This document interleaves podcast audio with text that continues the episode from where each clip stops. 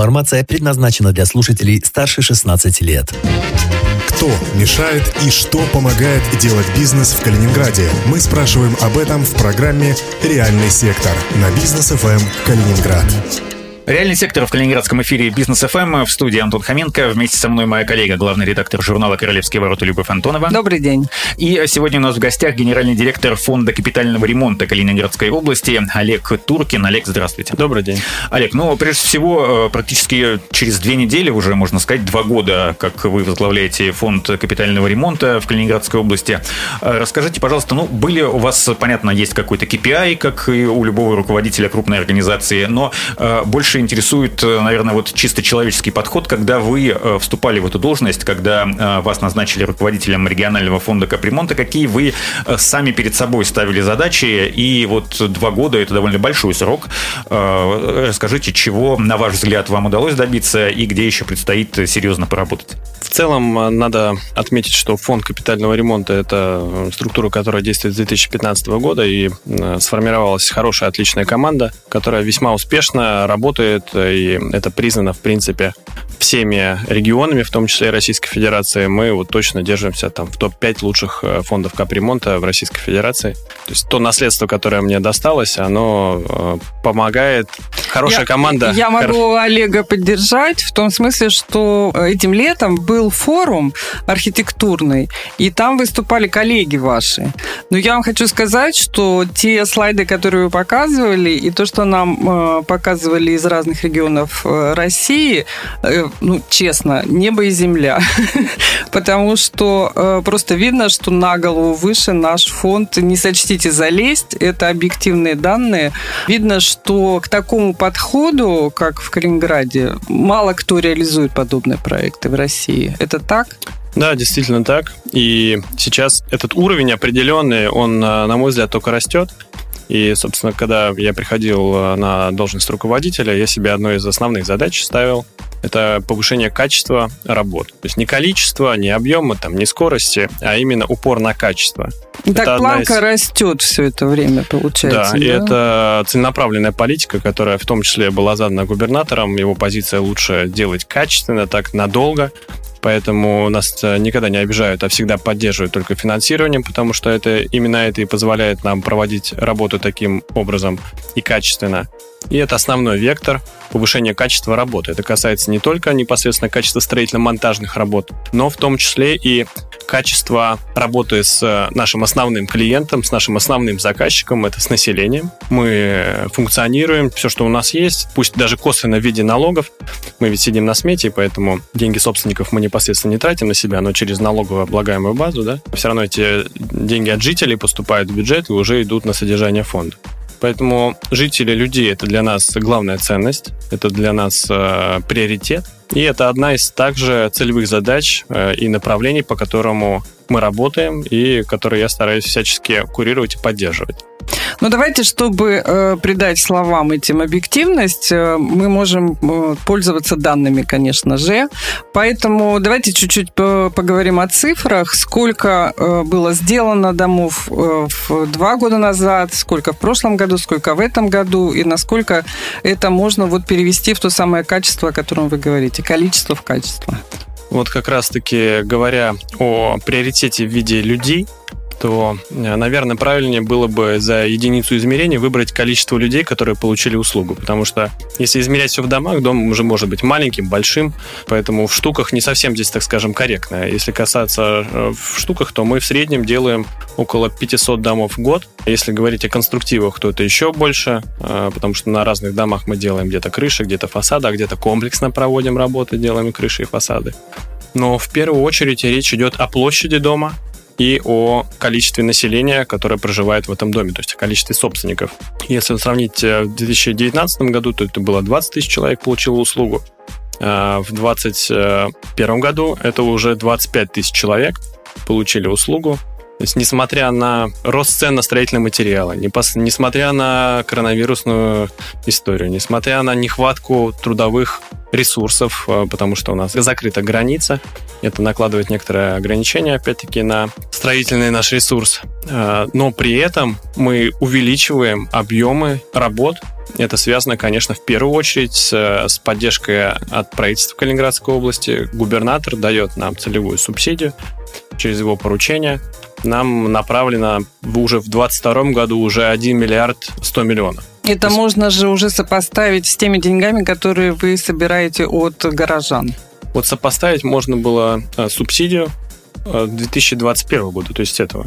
Мы примерно собираем э, от 900 до миллиарда рублей. Ну и эта цифра же не меняется, поскольку не увеличивается взнос за капремонт, правильно? Эта цифра меняется, потому что у нас есть определенный, во-первых, отток на специальные счета, а во-вторых, приток в виде вновь эксплуатируемых домов, введенных в эксплуатацию, где мы также уже начинаем начислять взносы на капитальный ремонт. Поэтому цифра это у нас, она не э, зафиксирована, она у нас меняется. И э, здесь важным критерием является процент э, платежной дисциплины, то есть собираемость. И вот именно благодаря поддержке от региона которая можно на единицы перечислить, где вообще выделяют какие-то средства господдержки в субъектах, их всего 10. И при этом вот та пропорция... Ну, 50 на 50 или нет сейчас, еще? Вот э, сейчас нам в этом году выделили столько же, сколько мы собрали на котел, а в следующем больше. То есть мы собираем около миллиарда, а дают нам миллиард сто. И такой пропорции нету ни в одном регионе, даже близко. Там где-то кому-то дают 15 миллионов, где-то 100, где-то 200.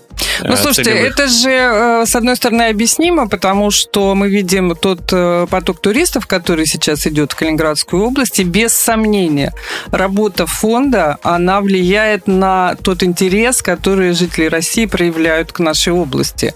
Потому что мы все видим группы туристов, которые не только на побережье отдыхают, они планируют по городу и, э, конечно, они смотрят на те дома, которые отреставрированы с вашей помощью.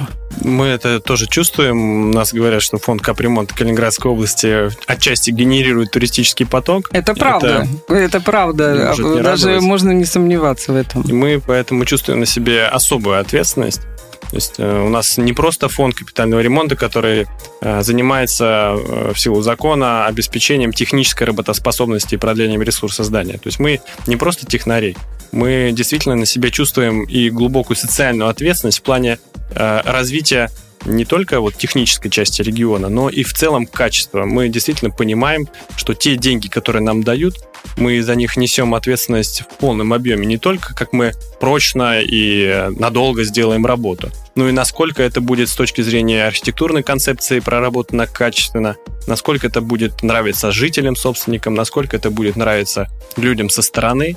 Мы должны все это прорабатывать, потому что это непростая история, потому что одним жителям нравится чтобы выглядел так, но мы при этом понимаем, что это с точки зрения архитектуры будет выглядеть не очень хорошо. И вот мы всегда стараемся найти определенный баланс для того, чтобы и жителям было хорошо, но и также и привлекательность региона в конечном итоге росла, и мы при этом укладывались в определенный бюджет. Вот, кстати, э, что касается нравится или не нравится жителям, ну вот, допустим, сделали вы хороший капитальный ремонт очередного дома, и жители сказали, нам не нравится.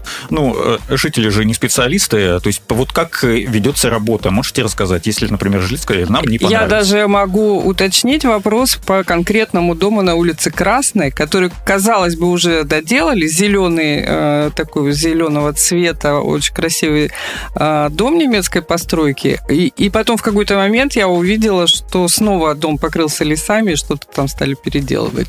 Вот какой алгоритм э, да. работы в таких ситуациях, когда да, даже сказали... мой собственный дом дважды ремонтировали. Потому что жители сказали, нет, тут все плохо, давайте переделывать. Есть как какие-то правила?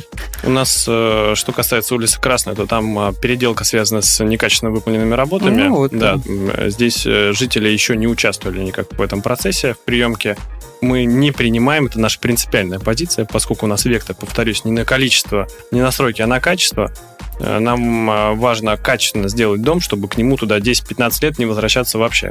Чем сделать его побыстрее, но потом туда каждый год приходить и что-то подлатывать. Это принципиальная позиция именно на качество. И такая позиция заставляет нас внимательно принимать работы И зачастую подрядчикам приходится эту работу переделывать. Э, на одном из домов, про который вы говорили, были некачественным образом смонтированы декоративные элементы, не растрескались, не был выдержан температурно-влажный режим, и мы поэтому заставили их переделывать, снять и покрасить А по что новой. это за комиссия? Кто туда входит? Только Строительный контроль и фо- представители фонд фонда. капремонта. э, стройконтроль и представители фонда. Что касается согласований с жителями, то в основном у нас не бывает таких ситуаций, когда жители говорят, нам не нравится, потому что, во-первых, на этапе выбора архитектурного облика дома, то есть когда мы разрабатываем паспорт фасада, это называется, мы его согласовываем с собственниками. Это раз. Во-вторых, если дом какой-то такой се- серьезный, значимый, ну и вообще в целом мы всегда стараемся подключать активное население, в том числе даже давать э, потому что архитектура это все-таки наука, и ей должны заниматься профессионалы.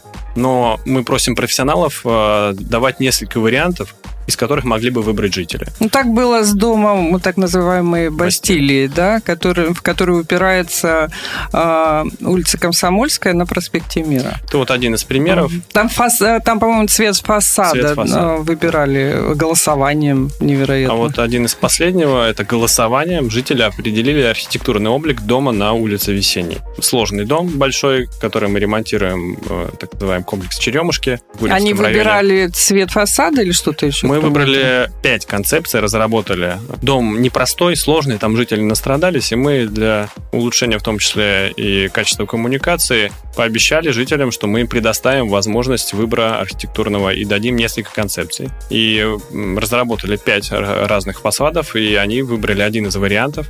Мы его утвердили, потому что все, э, все пять вариантов были достойны, чтобы э, быть А голосовали только жители дома или вообще кто угодно мог Мы, проголосовать? укладыв- мы размещали голосование в том числе и в Инстаграме. И, что немаловажно, мнение, так скажем, медиа-сообщества совпало с мнением жителей. И мы работаем именно по этому направлению. Это говорит о том, что мы у нас в регионе есть определенное уже видение у людей, архитектуры Ну и навык ожидания. вырабатывается, я хочу вам сказать, у горожан, что они могут э, за, за что-то проголосовать и сказать о том, что им нравится или не нравится. Но знаете, мы на бизнес ФМ мы довольно редко приглашаем людей из государственной сферы, поэтому мне бы хотелось, чтобы мы поговорили о подрядчиках, о тех людях, которые, собственно, э, эти ремонты выполняют. И я предлагаю сделать это после небольшой рекламной паузы. Сегодня в гостях у нас Олег Туркин, генеральный директор фонда капитального ремонта Калининградской области. Это реальный сектор на бизнес ФМ. Никуда не уходите. Любовь Антонова, Антон Хоменко. Реальный сектор на бизнес ФМ Калининград. Информация предназначена для слушателей старше 16 лет. Кто мешает и что помогает делать бизнес в Калининграде? Мы спрашиваем об этом в программе «Реальный сектор» на бизнес ФМ Калининград. Реальный сектор в Калининградском эфире Бизнес ФМ. Мы продолжаем. В студии Антон Хоменко и Любовь Антонова. В гостях у нас сегодня Олег Туркин, генеральный директор фонда капитального ремонта Калининградской области. Мы поговорили подробно о том, как э, проводится капитальный ремонт, э, какое участие жильцы домов ремонтируемых э, принимают в этом процессе. И возвращаемся к подрядчикам. Прежде всего, Олег, хотел бы вас уточнить. Вот вы говорили, что к подрядчикам иногда есть, ну, наверное, зачастую есть какие-то претензии. думаю, ну, наверное, не бывает такого, да. чтобы вот прям идеально сделали, и ни одного замечания, вообще даже самого маленького не было бы. А, Каким образом оплата производится? Э, э, Как вы платите подрядчикам уже после того, как выполнены все работы и устранены все нарушения? Только после этого они получают деньги? У нас э, порядок за- закреплен 615 федеральным законом. Кроме того, закреплен законом Калининградской области. В соответствии с ним мы выплачиваем подрядчику аванс в размере 30%. Но этот аванс могут получить подрядчики только те, которые есть в реестре квалифицированных подрядчиков. Этот реестр формируется Министерством строительства Калининградской области на конкурсной основе на электронной площадке. Все прозрачно, понятно. Там а, есть определенный пакет документов, которые подтверждают в том числе и опыт и квалификацию подрядчика. Подрядчик вступает в этот реестр и в течение трех лет может участвовать а, в капитальном ремонте многоквартирных жилых домов. Но дальше уже вот этих конкурсных процедур нет. Дальше А После идет того, аукцион. как... э, А, все-таки Дальше идет идут торги, аукцион. да? Дальше уже фонд капитального ремонта также на электронной площадке размещает процедуру. И идет слепой аукцион. То есть мы не видим, кто участники. Мы знаем только о количестве участников.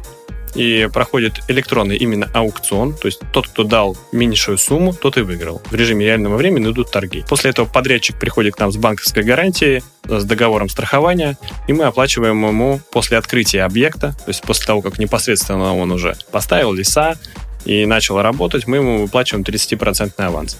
Дальше оплата идет в конце после приемки всех работ. То есть в самом конце мы платим только два раза. В начале и в конце. И надо отметить, что приемка работы у нас многоступенчатая. У нас э, много уровней контроля. К уровням контроля относится строительный контроль, который у нас также на аутсорсе по договору. Инженерно-технический состав фонда принимает работы и качество, и обмерочные работы. Ну и, конечно, жители. Жители на общем собрании собственников выбирают ответственное лицо, которое также участвует в приемке выполненных работ. Я всегда это говорю, когда участвую на общих собраниях с собственниками. Там, где жители инициативные, там, где жители активные, внимательные к своему дому и ответственные, там всегда конечный результат, он лучше и качественнее. Ну, слушайте, Олег, вот вы сразу э, заронили ну, просто жители сомнения. могут быть настолько активны, что вообще не разрешат проводить а, капитальный ремонт, ну, как такие было вот случаи тоже бывали. Я хотела спросить о том, что вот это, э, опять вот этот принцип порочный, э, кто меньше даст цену, тот и победил. Как это можно увязать с качеством, которое ну, всегда дороже, чем что-то простое и что-то дешевое? Дело в том, что у нас э, критерии оформлены техническим заданием, у нас размещена смета и проект. Поэтому, если честно, то чем меньше подрядчик израсходует на это, на тем лучше. Но качество и все требования от этого не уменьшаются. У нас они прописаны техническими регламентами, ГОСТом и техническим заданием.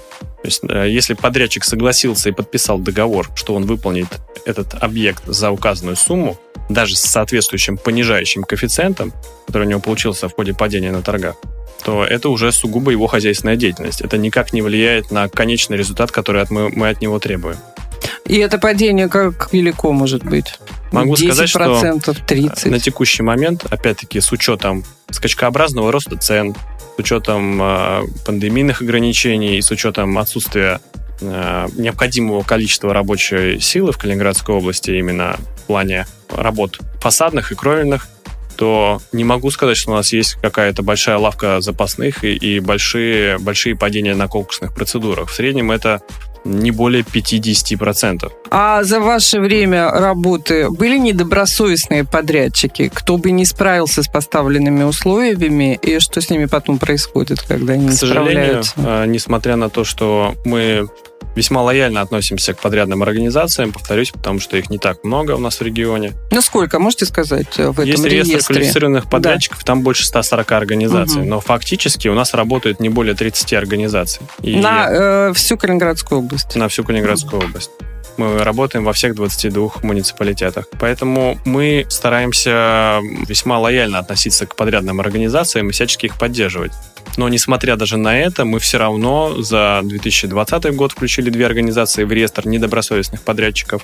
И в этом году уже также две организации попали в так называемый черный список, и они не смогут принимать участие процедурах причины, по капитальному ремонту. Вот сорваны сроки, в качестве сорваны сроки, и зачастую э, это сочетанная травма, да. Подрядчик не только срывает сроки, но и некачественно выполняет работы. Мы э, расторгаем э, в одностороннем кон- порядке соглашения с, с данным подрядчиком.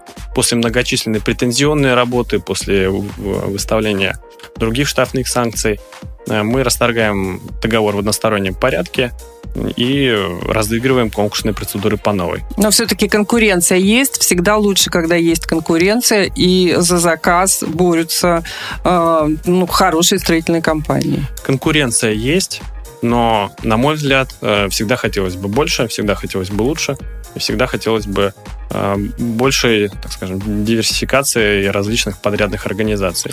Ну, потому что сложные бывают работы, особенно на памятниках архитектуры, и всегда ли с этим справляются именно калининградские компании, или приходится привлекать из других регионов страны? Я хочу сказать, что все познается в сравнении, и на мой взгляд, уровень э, подрядных организаций, которые работают в Калининградской области, он очень высокий относительно э, многих субъектов России.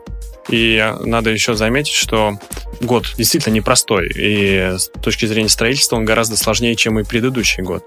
Но несмотря на это, у нас объем выполненных работ, он сохранился на должном уровне и даже вырос. А есть субъекты, в которых Э, из 10 7 конкурсных процедур не состоялось вообще. То есть никто не вышел на конкурсную процедуру. И это, так скажем, типичный сейчас кейс для э, многих субъектов Российской Федерации. В одном из интервью вы говорили, что не очень хорошо платят, в отличие от жителей, э, юридические лица. Что с этим происходит? Вы сейчас говорите о платежной дисциплине. Да, конечно. И вот что касается платежной дисциплины, то это вообще на самом деле позитивная, позитивная тема, потому что платежная дисциплина, несмотря на все вот эти ограничения и то, что мы в прошлом году вообще не вели практически претензии лицензионную работу, она в целом по региону выросла на, получается, почти 5%. У нас э, сейчас 91%, э, 92% это собираемость. Ну, э, трудно представить дисциплины. в процентах, а можете просто в деньгах в сумме сказать, сколько мы... вам должны? Вот эта платежная дисциплина, она выросла в общем. Но что касается именно нежилых помещений, про которые вы говорите, там платежная дисциплина ниже, она не достигает 60-70%.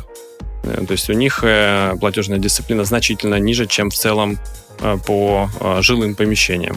И что касается вообще в целом в цифрах, мы на текущий год получаем в среднем в месяц больше, чем на 15 миллионов рублей больше ежемесячно, чем в предыдущем году. Но надо отметить, что мы активно занимаемся проблемой повышения платежной дисциплины. Мы ведем и претензионную работу, которую мы в прошлом году не вели а, в силу ограничений в этом году мы уже активно начали заниматься взысканием задолженности, и я уверен, что э, в следующем году мы ее еще значительно сократим. Это происходит через приставов, через судебные инстанции. Э, если игнорируются эти требования, то что происходит? Порядок у нас определен законом. Собственник, если уклоняется от оплаты взносов на капитальный ремонт, именно на капитальный ремонт, то с ним проводится претензионная работа. Сначала мы пишем уведомления соответствующие, мы всегда людям даем второй шанс, и при необходимости рассрочку по оплате. Но он может потерять помещение, условный предприниматель, который не платит э, взносы за капремонт? Знаете, у нас э, таких прецедентов не было, но э, есть прецедент, например, в Кировской области, кажется, там приставы забрали автомобиль у неплательщика злостного Ничего себе, сколько надо было не платить. Помещение большое. Бывает, что не платят по, много, лет даже. А, про так называемые исторические дома хотел вас спросить. 77 лет назад здесь еще была другая страна, другая культура, другая архитектура. В этом плане, наверное, Калининградская область уникальный регион. Такого, наверное, нет в России больше ни одного. И 60%, э, если не ошибаюсь, поправьте меня, если это так, э, домов построены до 45 года, то есть еще до того момента, как Калининградская область стала частью Советского Союза Союза и России. А, и многие из этих домов э, по нормативам просто не подходят под программу капитального ремонта. А, нужно ли, на ваш взгляд, менять э, закон, вносить какие-то поправки, чтобы вот эти маленькие, небольшие, старые дома тоже можно было ремонтировать, или проще их просто снести и забыть навсегда? Ну, снести, наверное, надо, да? их нельзя, все-таки у них есть собственники. Ни в коем случае нельзя ничего сносить, надо дорожить историческим наследием. Это наша особая э, фишка, визитная карточка. Миссия и, даже, я бы сказал. И да, это, я подтверждаю на 100% ваши слова, это миссия, которая в том числе должен нести и фонд капитального ремонта. И это один из наших серьезнейших векторов направления работы. И, к счастью, у нас получается на хорошем уровне, и мы сейчас на текущий момент вот тоже в лидерах в стране про, по проведению капитального ремонта, в том числе и объектов культурного наследия. Мы ремонтируем их практически больше, чем все другие регионы в стране, и многие регионы приезжают к нам и консультируются в том числе. Ну, даже сейчас у нас есть представитель другого субъекта. А я думаю, Антон еще говорил о тех домах, которые не попадают да, под да, критерии. Да. И mm это вот объекты культурного наследия. Но а, у нас зачастую происходит так, что один из домов, они, там, например, идет квартальная застройка, и в ряд стоят дома, и вот сказать визуально, какой из них является объектом культурного наследия, невозможно, потому что они все богато декорированы, они все несут а, историческую ценность и формируют один единый ансамбль.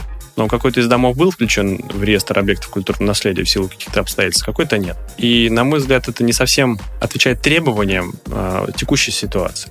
И для того, чтобы упорядочить эту систему и дать возможность, в том числе и проведения капитального ремонта на объектах, которые сейчас не попали по определенным причинам в региональную программу, мы вот инициируем соответствующую нормативно-правовой акт. Сейчас он находится в Министерстве строительства Калининградской области. Но учитывая тот факт, что это э, все сделано в том числе и с подачи губернатора, то я уверен, что в конечном итоге достигнет своего результата данная работа и будет сформирована соответствующая либо программа, либо закон Калининградской области, который, во-первых, ведет такое понятие исторический дом, Э, нам видится это как все дома до 1945 года постройки, а, все ну да, то есть не по критерию количества жильцов, да, и квартир, а по другому критерию. Да. Они да. попадают. Даже там. не под критерий жилой, не жилой. Угу. То есть даже общественные здания и сооружения. Все, э, на мой взгляд, должны относиться к понятию исторического дома. Это понятие должно быть прописано в соответствующем постановлении, в соответствующем законе и давать и определенные преференции этому дому, но и определенные ограничения Э, но минимальные не такие совсем, как у объектов культурного наследия, потому что это не должно доставлять э, какой-то дискомфорт жителям и накладывать какие-то, в том числе и финансовые обременения для людей. Эта а... программа должна помогать сохранить историческое наследие и вот ту среду, в которой мы здесь живем, про которую вы вот как раз говорили о том, что она уникальная. Она действительно такая. Реальный сектор на бизнес FM Калининград. У нас сегодня в гостях был Алик Туркин, генеральный директор фонда капитального ремонта Калининградской области. Спасибо и до встречи в эфире. Спасибо. Спасибо. Любовь Антонова, Антон Хоменко. Реальный сектор на бизнес FM Калининград.